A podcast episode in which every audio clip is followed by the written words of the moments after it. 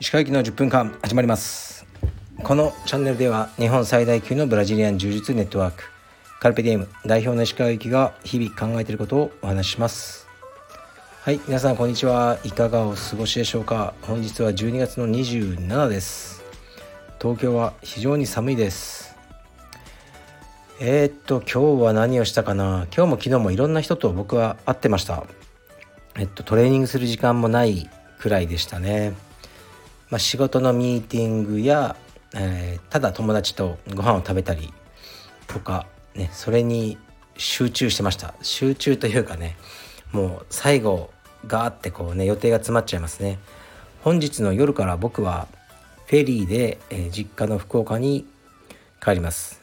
なんとですね夜の11時45分に横須賀港をフェリーが出るんですね。で確か24時間ぐらいかかるんですがえー、っとどこだったっけな？門司港かな？に着きます。そこからまた福岡の実家までだから着くのも夜中ですね。明日の。そこから福岡の実家までまあ1時間半か2時間ぐらい車で走りますかね。まあ大変な旅なんですがあの結構ねフェリーが好きなので楽しみにしてます。フェリーの一番の楽しみは露天風呂です。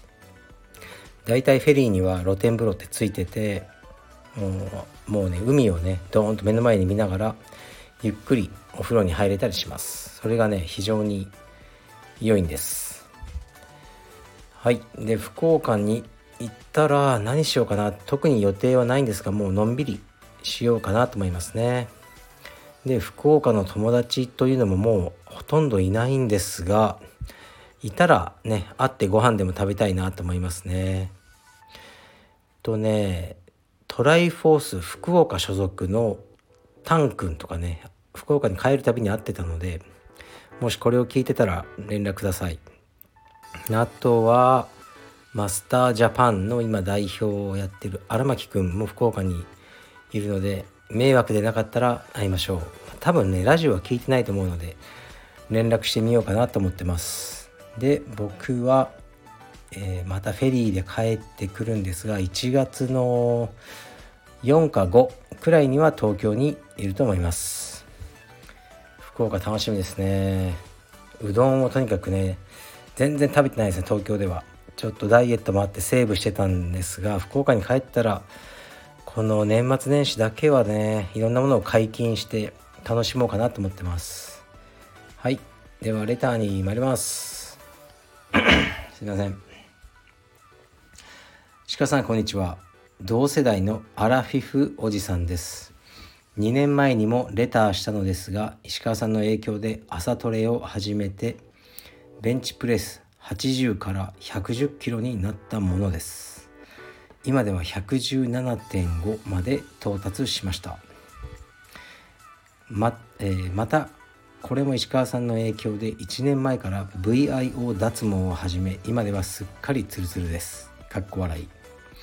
どちらもまさに見た目が変わり生活清潔感もあり好印象を持たれることが多くなり営業のセールストークに生かし、えー、売上も好調です。これもスタイフの石川さんのラジオのおかげです。ありがとうございます。次はバク宙にチャレンジしようと思います。この嬉しい気持ちを伝えたくてレターしました。カシーのジムに通っているので帰省された際偶然お会いできないかワクワクしております。これからも楽しい配信楽しみにしております。はいありがとうございます。多少日本語が甘いですね。楽しい配信楽しみにしております。まあいいのか別に。えっとですねありがとうございます。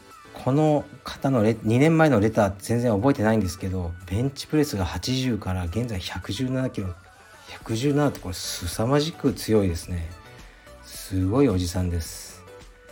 で僕の影響で VIO 脱毛もやりそうか。良かったですね。営業の売り上げも好調ですと。うんいいことだらけ。これも石川さんのラジオのおかげですと、まあ、書いてありますがこれはね半まあ半分でって言っちゃうかな。じゃあ15%僕のおかげにしておきましょう。でも75%はこの方のねやっぱり継続する力ですよね。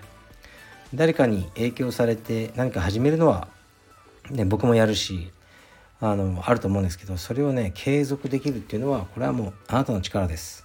すごいです。まあ VIO はねやれば1日でできるけどこのベンチプレスがこのアラフィフおじさんが80キロから117.5キロになるってこれすごいですよ。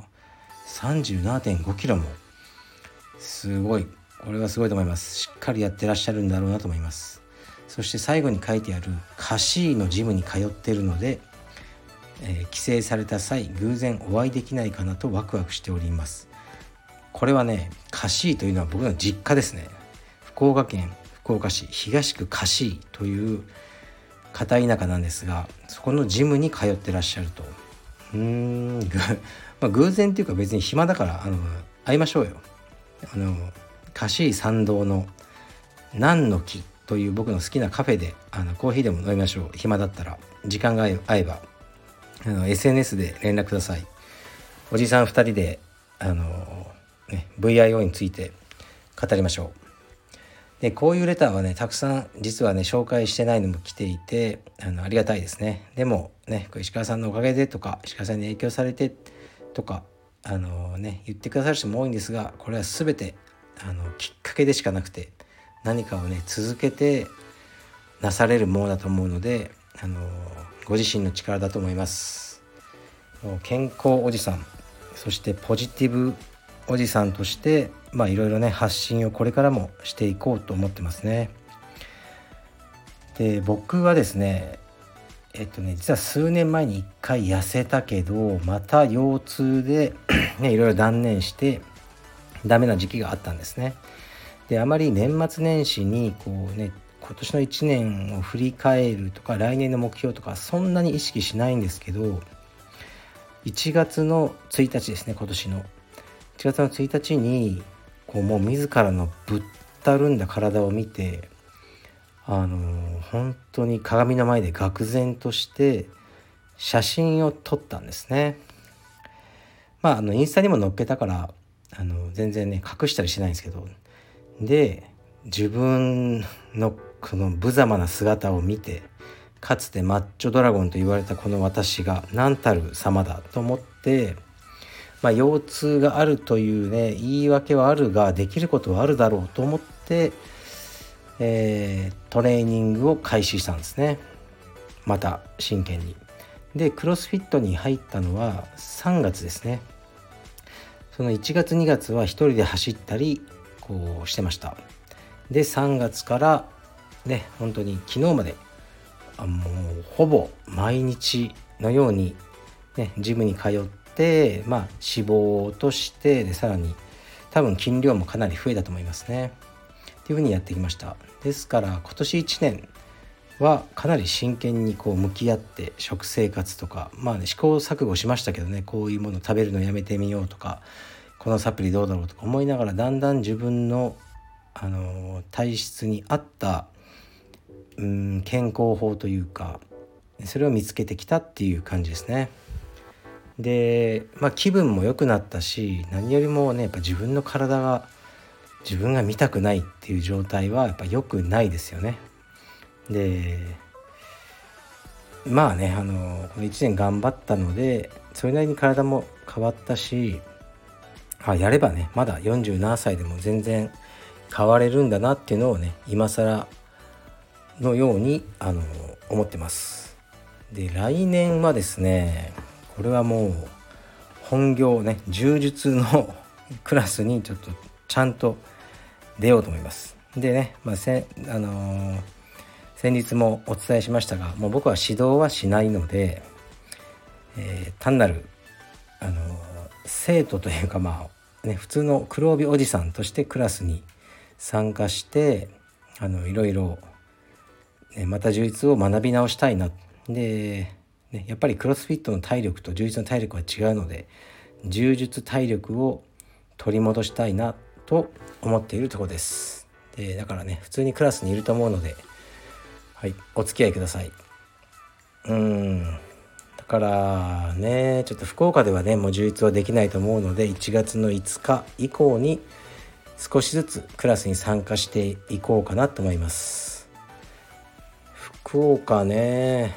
本当に正月に福岡に帰るのは何年ぶりっていう感じですね。だから結構楽しみにしてますね。やはり実家というのはいつ帰ってもいいもので僕はこの東京では昼寝というものは一切しないんですね。眠くならないんですよ。で昼寝ってしたことないんですが福岡に帰ってあの実家の居間ですね。居間の床にゴロンってなるとすごく眠くなっちゃうんですね。で寝ちゃうんです。で目が覚めると必ずあの毛布がかけてあってあの、まあ、座布団か何かが僕の頭の下に敷いてある、まあ、母親がやってるんでしょうね。っていうのがやっぱすごく好きですね、まあ、だから今年もねあの福岡に帰って昼寝をしよう。それをすごく楽しみにしてます。やっぱり1年に一度しか帰らないので、まあ、親父おふくろの年の取り方もやっぱ顕著に分かりますよね。しょっちゅうあのね会うわけではないんで。でその度にねもうね1年に1回しか会わなかったらうーんねあと何回会えるんだって世界になってきますよね。僕ら世代の親だと。まだね2人とも生きてくれてるっていうのは非常に幸せですがもっとね何か親孝行しなきゃなと毎回思います。はい。というわけでちょっと真面目な感じですがこれで本日の収録は終わりにします。で僕はもうね今日と明日はずっとフェリーの中なんで電波はないのでそうだな2日後ぐらいにあのまた収録できたらなと思います。はい。じゃあ失礼します。Thank you.